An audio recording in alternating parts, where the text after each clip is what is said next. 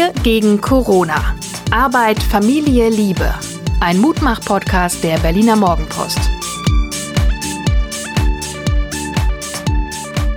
Hallo und herzlich willkommen zu Wir gegen Corona, der Mutmach-Podcast der Herzen. Mein Name ist Hajo Schumacher, langjähriger Mitarbeiter der Berliner Morgenpost und mir gegenüber die bestens gelaunte Suse. Du musst Werbung für dich machen. Mensch. Ähm, man muss dazu sagen, wir sind ein klein wenig verstimmt, aber das wird sich im Laufe der nächsten 20 Minuten natürlich ändern. Schatz, du siehst toll aus heute. Wie waren deine letzten 24 Stunden? Das ist eigentlich meine Frage. Äh, die letzten 24 Stunden waren von einer Bulldogge geprägt. Die haben wir Das beide. war meine Geschichte. Das fällt dir eigentlich ein. Geht schon los, wir klauen uns Geschichten. Okay, wir erzählen sie zusammen. Also wir waren auf einem unserer Spaziergänge, diesmal, ich glaube, es war der ausgedehnteste von allen, so zweieinhalb Stunden, ungefähr zehn Kilometer geschätzt. Und wir waren am Ende des Gleisdreieckparks mit Blick auf den Potsdamer Platz. Dort Saßen und fuhren ein paar Skateboarder. Und das Interessante war, es gab einen Hund, der mit einem Bein, es war eine Bulldogge, mit einem Bein auf einem Skateboard stand und er und rumbellte. Und ich dachte so, hm. Und dann nahm dieser Hund plötzlich Anlauf, schob das Skateboard vor sich her mit dem mit der einen Pfote drauf, sprang dann drauf und rollerte immer ein paar Meter, um dann wieder zurückzufahren und äh, den, den er anbellte, war offensichtlich sein Herrchen, das aber Kopfhörer auf hatte und ihn nicht hörte und auch nichts unternahm, um nun selber aufs Skateboard zu springen. ein super cooler Typ, muss man dazu sagen. Das gibt's nur in Berlin. Der saß da in seinem Parker mit Kopfhörern und tat einfach so, als gäbe es diesen Hund überhaupt nicht, während zehn Leute drumrum standen und mehr oder weniger belustigt guckten, wie die Bulldogge Skateboard fuhr. So, und jetzt kommen wir zum Höhepunkt dieser Geschichte mit dem vielen Anlauf. Wir haben die Bulldogge nicht fotografiert oder gefilmt. Nee. Und ich hatte, ich hatte tatsächlich erst so eine kleine Regung und dann dachte ich aber, nee, erstens will ich das Herrchen jetzt gar nicht fragen, zweitens ist das jetzt nicht mein Ding, hier irgendwelche Dinge immer zu fotografieren, sondern das einfach zu genießen, diesen Moment mit diesem Hund auf dem Skateboard und mich dann umzudrehen und weiterzugehen. Und das Ganze hat eine philosophische Dimension, weil wir üben uns ja gerade in digitalem Detox. Und auf unserem letzten Familienurlaub, ich kann mich erinnern, wie ich mich wirklich aufgeregt habe, was natürlich viel Projektion ist und auch mich selber meint, aber egal wo wir waren, bei welcher Sehenswürdigkeit, bei welchem Sonnenuntergang, egal welche Menschen aus welcher Gegend, welchen Alters das waren, sie rissen alle sofort ihr Smartphone oder ihr Tablet hoch und fotografierten. Und ich frage mich, was macht das mit Menschen, wenn man Realität Klammer auf, was ist das überhaupt, Klammer zu, wenn man Realität eigentlich nur noch durch einen Bildschirm betrachtet und sich selbst gar nicht mehr einlässt auf diesen Moment, sondern eigentlich immer gleich die Verwertbarkeit mit überlegt. Also äh, dieses Bild muss ich jetzt machen, um den zu Hause gebliebenen zu zeigen, guck mal hier, ähm, wie abgefahrene Sachen ich erlebe. Was macht das was mit dem Kopf? Äh, ob es mit was mit dem Kopf macht, weiß ich nicht, aber es ist ja auf jeden Fall so, dass du eine Trennung herstellst. Also du äh, trennst dich ja so ein bisschen von dem, was da gerade passiert mit so einem Bildschirm und äh, verhinderst damit natürlich ein bisschen Nähe, aber auch ähm, selber in ein Gef Gefühl dafür zu kommen oder etwas zu erspüren, wenn du gleich den, das, die Handykamera Das heißt, du greifst. bist eigentlich gar nicht drin, sondern du stehst immer irgendwie beobachtend, bewertend, Du wie bist auch im immer Außen. daneben, im Außen. Ja. Und ich stelle fest, dass ich gerne Erinnerungen im Kopf oder im Herzen oder sonst irgendwo trage, aber nicht in meinem Smartphone. Insofern ist nicht fotografieren ein Teil meiner Detox-Strategie. Da fällt mir gerade ein, dass ich neulich von einer Freundin gefragt worden bin, doch ein paar Bilder rauszusuchen für einen Geburtstag. Und dann habe ich festgestellt, ach du herrje, also die wenigsten sind auf Papier gebannt und die meisten sind tatsächlich in meinem Handy oder auch im Computer. Und es sind solche Massen, dass ich gar nicht, ähm, also dass ich irgendwann an einem bestimmten Punkt aufgehört habe, weil ich merkte, das ist, äh, das überfordert mich jetzt gerade, ähm, diese ganzen Tausenden von Bilder durchzugucken. Hast du da eine gute, hast du eine gute Idee, wie man das besser machen kann? Ich glaube ja, dass tatsächlich Mangel oder Beschränkung zu Kreativität führt. Und ich kann mich erinnern, früher dauerte ein Urlaub genau 36 Bilder. Egal was in dem Urlaub passierte, äh, er hat immer 36 Bilder. Also bei uns jedenfalls, weil so ein klassischer Film in der klassischen Kamera eben 36, manchmal konnte man ein 37. irgendwie so rausschlawinern, wenn man ganz schlau eingelegt hat. Das heißt aber, du hast ja jedes Bild überlegt. Das heißt aber auch, es ist eine überschaubare Menge, weil mein Vater war jetzt nicht der großzügigste, was Fotos anging. Es gab immer nur 36. Das heißt, du warst mit dem Album aber auch in einer halben Stunde durch. Aber jedes einzelne Bild hat so ein, hat gleich eine ganze Welt aufgemacht, weil ich habe ja nicht 10, 20, 30 Bilder gemacht mit Filtern oder sowas, sondern immer nur eins und das war so ein Trigger der hat dann alles andere geöffnet. Ja, wobei ich ähm, damals auch nicht unbedingt die besseren Bilder gemacht habe mit um so Gottes einer Willen. Ritschratsch. Nein, die waren schrecklich. Also ich finde es manchmal auch angenehm, wenn ich mit dem Handy noch mal gucken kann oder noch mal dichter ran oder so. Also das und Ja, aber du es weißt ja kostet selber, unfassbar viel Zeit. ja, es kostet vielleicht Zeit. Und ich glaube, unbegrenzter Speicherplatz ist echt ein Fluch. Also gut, wir lassen jetzt einfach mal unsere Na, Zu nee, da wollte ich noch was zu sagen. Ich habe jetzt nämlich für mich beschlossen, ich mache sozusagen ein Corona-Fotoalbum. Ich werde, weil wir ja jeden Abend, wir gehen ja jeden Abend spazieren und ich werde jeden Abend ein Bild fotografieren oder ein Bild machen, um mich an diese Spaziergänge zu erinnern oder die für mich ähm, vielleicht auch zu, unter einem Motto standen oder so. Und dazu fällt mir auch noch ein, dass meine Freundin Michaela gerade in Köln sowas macht mit ihrem Freund. Also die ähm, halten so Corona-Zeiten, besondere Bilder in Corona-Zeiten fest und haben daraus auch eine Online-Plattform gemacht. Das finde ich eine ganz schöne Idee, äh, so ein gemeinschaftliches Projekt zu haben. Darf ich dich um was bitten? Aber bitte. Könntest du dir vorstellen, dass du pro Spaziergang wirklich nur ein Bild machst? Ein einziges? Also ich werde es heute Abend versuchen. Oder vielleicht, Maxi, vielleicht drei. Aber ich fände eins fast noch besser. Du musst dich für den einen Moment Für den entscheiden. einen Moment. Ja, ich finde das Und es total kann gut. sein, dass danach noch irgendwas total Dolles passiert. Der auf einmal steht Frau Merkel vor dir und du kannst kein Bild mehr machen. Aber ich meine, mit Selfies ist sie ja sowieso ein bisschen Ja, das- sensibel. Das Ähm, passt ja auch ganz schön zu meiner mentalen Quarantäne, die ich zurzeit äh, für mich jetzt hier begonnen habe. Und ich gestehe dir, das fällt mir unendlich schwer. Also dieses olle Handy, in dem ja alles drin ist, ja. Da ist mein Twitter-Zugang, da ist mein äh, Facebook-Zugang, da ist WhatsApp und, und, und.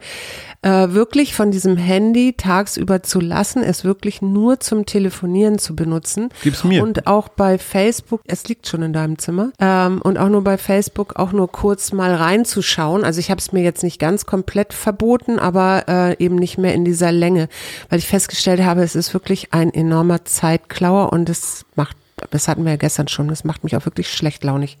Ist dir aufgefallen, dass die Menschen sich in Corona-Zeiten anders anziehen? Es gibt so eine Art Sea-Fashion. Du meinst jetzt Masken, was für eine Maske habe ich auf? Oder? Nee, ich meine so eine Globetrotterisierung des öffentlichen Erscheinungsbildes. Ich habe das Gefühl, dass viele Menschen so in den Keller gegangen sind und haben sich so ihre Combat, ihre Expeditionsausrüstung, die dicken Stiefel und die vierlagige Gore-Tex-Jacke und was man sonst noch alles an Sondermüll zu Hause hat, wird angezogen, um zu zeigen, so ich bin bereit. Was immer da kommt, das Land, mich selbst, die Familie zu verteidigen. Darf ich einmal erzählen, was du gestern anhattest? Ich weiß das gar nicht mehr. Ich hatte Turnschuhe an. Du hattest Turnschuhe an und bunte, bunte Strümpfe, die man sehen konnte und irgendeine so eine komische Combat-Hose, hätte ich jetzt behauptet. Nein, nein, Aber es nein, ist nein, natürlich kein Globetrotter, das stimmt schon. Ich, Gut, äh, ich also ich nehme das nicht selbst. so wahr. Ich nehme das tatsächlich nicht so wahr, aber vielleicht sind ja nur bestimmte Leute auf der Straße, die spazieren gehen. Kann ja sein, dass das eine bestimmte Klientel ist. Äh, unmoralische Frage des Tages. Der Bezirksbürgermeister von Mitte, Herr von Das wollte Dassel. ich dich auch fragen. Wir überraschen uns ja heute hammermäßig. Also Ja. Herr von Dassel hat sich bei seiner Freundin in der Schweiz, also sagen wir mal so, absichtlich angesteckt oder eine Ansteckung in Kauf genommen. Durfte der das oder nicht? Was meinst du? Genau darüber habe ich auch nachgedacht, weil er ja auf der einen Seite ist er der Privatmann und gleichzeitig hat er aber auch ein öffentliches Leben und was ich nicht ganz nachvollziehen konnte, war, er ist ja wohl richtig hinter ihr hergefahren, als klar war, dass sie krank ist, um sich dann zwei Wochen in Quarantäne mit ihr zu begeben. Das fand ich so ein bisschen grenzwertig, weil ich dachte, naja, der Mann muss doch eigentlich in Berlin sein, oder nicht? Also ich glaube, Vorbildfunktion, ja, gibt es natürlich, aber wenn es deine Freundin ist und du, also eine Ansteckung sowieso relativ wahrscheinlich ist, Ja. dann finde ich, hat er verantwortungsvoll gehandelt. Dass nämlich mit ihr erstens mal gemeinsam die Beziehung scheint ganz okay zu sein, das in zwei Wochen auszu, auszu Aber eigentlich müsste er ja vier Wochen da sein dann, oder? Nein, also d- lassen wir jetzt einfach mal diese zwei Wochen stehen. Wäre er jetzt weggefahren, hätte er erstens in Quarantäne sein müssen, weil er sich vielleicht schon angesteckt hat Ja. und wäre dann aber immer noch nicht äh, infiziert Nein, aber er ist ja hingefahren. gewesen. Egal, ich glaube, dass der Mann was sehr Richtiges gemacht Ja. hat, weil die wahren Helden in diesem Land sind die 20.000 plus, so viel sind es gerade ungefähr, die bereits da durch sind, die nicht gestorben sind, äh, sondern die quasi geheilt, man weiß nicht mit welchen Spätschäden, aber doch mit einer hohen Wahrscheinlichkeit der Immunisierung da sind. Das sind also die Menschen, die können sich nicht mehr anstecken, die können nicht mehr krank werden und die können uns anderen helfen, wenn wir irgendwann Menschen brauchen. Die sind praktisch emailliert, die, die haben jetzt Superkräfte, denen kann nichts passieren. Ja, aber ich, ich verstehe mal deinen Heldenvergleichen, verstehe ich jetzt nicht. Kann weil nur weil sich jemand angesteckt hat und jetzt immun ist, ist er doch kein Held. Doch, der kann sich nicht mehr anstecken. Schau dir an, was war eines der größten Probleme in Norditalien, als es da richtig brutal wurde. Eines der größten Probleme war, dass Ärzte und Pflegepersonal, also das ganze Fachpersonal, hatte sich angesteckt und war nicht mehr einsetzbar. Das heißt, die Patienten liegen auf den Fluren, aber es kann sich keiner drum kümmern. Wären diese Nummer rein theoretisch, wären diese Ärzte und Mitarbeitenden angesteckt und immun gewesen, hätten sie schon wieder arbeiten können, sogar in der Corona-Station, ohne die Gefahr, dass sie sich anstecken. Ja, schon klar, aber was machen denn Leute, die nicht Ärzte oder Krankenpfleger sind? Es gilt doch für allen. Auch Busfahrer, die sich nicht mehr anstecken können, können natürlich viel besser Bus fahren, wenn sie vollständig geheilt und genesen sind. Die müssen keine Angst mehr haben, von irgendwelchen Fahrgästen angehustet zu werden. Du bist, also du gehst durch ein Portal. Diese Krankheit ist ein Portal und es gibt die, äh, es gibt uns, die noch nicht oder vielleicht auch nie erkrankten und es gibt die, die gesund da einigermaßen durch Ja, sind, aber was willst du immunisiert mir jetzt sind. damit ich will dir damit sagen, dass wir am Ende sowieso alle durch dieses Portal müssen auf die andere Seite. Ob nun mit einer Impfung oder einer Ansteckung, es sei denn, du willst den Rest deines Lebens in Quarantäne verbringen. Nein, um Gottes Willen Also. natürlich nicht. Nein, nein, ich finde nur diesen Heldenbegriff nicht richtig. Aber, Nein, aber da- da- die vielleicht sind- Alltagshelden hinterher, aber, aber nicht in dem Moment, wo man irgendwie sich ansteckt, weil das kann ja jedem passieren. Ich bin Es deswegen geht- doch kein Held. Du bist nicht ein Held, weil du dich angesteckt hast, sondern du bist ein Held, weil du unverwundbar bist. Du bist, wenn du immun bist, unverwundbar. Die Krankheit kann dir nichts mehr anhaben. Wir müssten hier nicht in der Butze sitzen, sondern könnten, also ich würde zum Beispiel einen Bezirk, sagen wir einfach mal Kreuzberg, würde ich zum Bezirk der Geheilten machen. Ja, in Kreuzberg dürfen nur noch Menschen wohnen und auf die Straße gehen, die nachweislich immunisiert sind. Und sagen wir mal in Zehlendorf, das ist jetzt sehr westlich, sagen wir mal in Pankow, wären dann nur welche, die noch nicht infiziert sind. Also so müsste man die Gruppen trennen. So. Und welche sind die Guten? Welche sind die, die diesen Laden am Laufen halten? Welche sind die, die die Wirtschaft wieder anfahren? Welche sind die, die, was weiß ich, die fahren, die in Apotheken, in Supermärkten überall stehen? Das sind immer die immunisiert. Naja, im Moment eher nicht, glaube ich. Nein, aber die brauchen wir. Das heißt, je mehr Immunisierte wir haben, desto weiter sind wir. Ja, aber was heißt das denn? Du bist jetzt, äh, bist du denn Verfechter, dass wir uns jetzt alle schön überall anstecken? Nee, das kann ja auch nicht funktionieren. Nein, aber ich finde die, die Überlegung, sich eigenverantwortlich und überhaupt nicht geheim oder so, sondern klipp und klar zu sagen, ich infiziere mich, ich weiß, dass ich das Risiko eingehe, dass mir irgendwas Schlimmeres passiert, dass ich beatmet werden muss oder meine Lunge kaputt geht oder sowas, aber in vielen Fällen ist es ja ein sanfter Verlauf. Also Friedrich Merz zum Beispiel hat es ja auch überstanden, ohne dass irgendwas passiert ist. Oder eben Herr von Dassel, der kann jetzt wieder regieren. Was ist mit den anderen elf Bezirksbürgermeistern? Die haben das alle noch vor sich. Die müssen aufpassen bei ihren Sitzungen, bei ihren Bürgerbesuchen und, und, und. Herr von Dassel ist der Unverwundbare unter den zwölf. Und warum machst du das jetzt nicht? Weil ich mit dir zusammen wohne, du eine Risikogruppe bist und sowohl Fritz als auch ich, solange wir mit dir unter einem Dach zusammenleben, sich diese Überlegung, nein, du Ja, lachst. ja, ja, ja, ich diese lach gerade, weil ich Überlegung gedacht hab, soll ich vielleicht sich, ausziehen? Diese Überlegung verbietet sich, um dich zu schützen. Hm. Ich habe da mit Fritz neulich beim Laufen ernsthaft drüber geredet. Stell dir mal vor, eure Schule würde sich so klassenweise äh, alle zwei Wochen, am besten noch in der Schule unter medizinischer Aufsicht, infizieren, bisschen röcheln. Wenn was Schlimmes passiert, kannst du immer noch einen Krankenhaustransport organisieren, aber dann hättest du die Schule in ein paar Wochen hättest du sie durchimmunisiert und die könnten wieder Unterricht machen. Dann hoffen wir mal, dass noch der Impfstoff kommt. Dann kann ich mich ja impfen lassen und ihr geht, ihr lasst euch infizieren und dann sind wir alle irgendwann am Ende durch. Eine politische Frage. Frau Esken. Äh, weißt du, wer das ist? Nö. Es ist sensationell, niemand weiß, wer das ist. Eine der beiden Vorsitzenden der SPD, äh, von der eines sicher ist, sie wird nie Kanzlerin.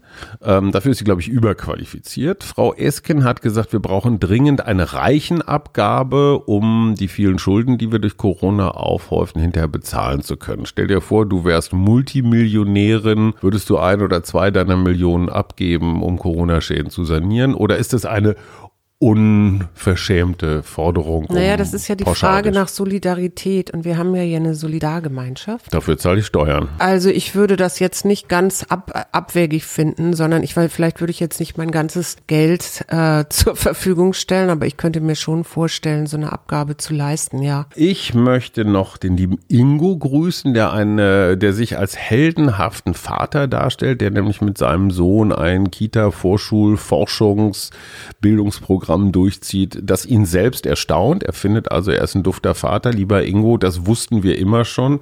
Weiter so. Genau. Hast du noch was? Die Karte des Tages, die würde ich jetzt mal ziehen. Ja, während du die Karte ziehst, äh, möchte ich mich noch bei Dorothea bedanken. 71 Jahre und allein lebend, die uns eine bezaubernde Leserzuschrift, Leserinnenzuschrift hat zukommen lassen und das Gefühl hat, sie säße mit uns gemeinsam am Frühstückstisch. Liebe Dorothea, wenn die C-Zeit vorbei ist, kommen wir gerne bei Ihnen zum Frühstück vorbei. Beachten Sie bitte, ich bin eher so der süße Typ. Ich hätte gerne eine kleine Konfitürenauswahl, wohingegen die Gattin etwas herzhafter unterwegs ist und gern auch ein Stück Fisch äh, zum Beispiel zum Frühstück verträgt. Dazu noch eines. Wir kriegen echt eine Menge Zuschriften von Leuten, die unseren Podcast toll finden. Ihr könntet uns einen kostenlosen, kleinen, aber wirkungsvollen Gefallen tun. Liken, teilen und vor allen Dingen abonnieren. Das hilft uns gigantisch. Ihr müsst uns nicht mal hören. Jetzt du, Schatz. Jetzt habe ich die Karte in der Zwischenzeit gezogen und die heißt Offenheit heute. Schatz, was verbindest du mit Offenheit? Ich verbinde mit Offenheit zum Beispiel, dass wir Konflikte in diesen vier Wänden so schnell wie möglich und so offen wie möglich austragen und beenden, beilegen, damit sich da nichts ansammelt. Und das heißt auf Deutsch, dass wir uns die Köpfe einhauen oder was ist mit offen? das klären wir am Ende. Also für mich ist Offenheit, ich habe ja immer dieses schöne Bild von durchlässig sein und Offenheit heißt für mich äh, offen zu sein für andere Meinungen, aber auch offen zu sein, ähm, düstere Dinge wieder abzuschütteln oder durch mich durchlaufen zu lassen oder deine schlechte Laune einfach an mir abperlen Es zu gibt lassen. keine schlechte Laune. Ich möchte noch dem. Auf Nee, nee, nee, nee, stopp, stopp, stopp. Wir haben hier noch das, was das Buch sagt. Ja, das möchte ich also wirklich hier keinem Oh. Aber ich habe hier einen. Gin-Hersteller aus Frechen, der Ja, auf Desinfektionsmittel umgestellt ja, hat. das kannst du gleich erzählen. Habe ich ja jetzt. Lass einengende Erwartungen und übervorsichtige Reaktionen fallen. Sei aufgeschlossen und bereit zu Veränderungen. Schatz, was muss sich in deinem Leben verändern? Ähm, tja, ich finde, die Desinfektionsmittelproduktion könnte man ruhig mal wieder zurück auf Gin umstellen. Das muss sich verändern. Schönes Gin Tonic. Ein Lied mit G-H-I. Und? I- Ina Deta. Neue Männer braucht das Land. Schauder, Schüttel. Schatz, dann, so können wir, nein, nein, nein, nein, nein, nein. Erstens wirst du nicht, nein, das wird rausgeschnitten. Du bist eine große Fanin von Iggy Pop. Ich finde, das sollte Ja. man hier, das gleicht Ina Deta ein bisschen aus. Das ist der Grund, warum unser Sohn, unser großer Sohn so super Schlagzeug spielt. Weil Suse hochschwanger, es war glaube ich im Docks in Hamburg auf der Reeperbahn, Im waren wir auf einem, Monat. du warst schon sehr dick, standen wir im, im Docks und Iggy Pop rockte natürlich, wie sich das gehört, die Bühne und du hast dich immer hinter so einer, hinter so einer Mauer, Säule. hinter so einer Säule versteckt, damit die Bässe Paul nicht so ganz um die Ohren fegen. Ich würde noch ideal und ich stehe auf Berlin, also Berlin ähm, in die Runde schmeißen. Ja, toll. Das ist ein schönes Lied. Und tschüss, Ich sag auch Tschüss. bis morgen. Bis morgen. Wir gegen Corona. Arbeit, Familie, Liebe. Ein Mutmach-Podcast der Berliner Morgenpost.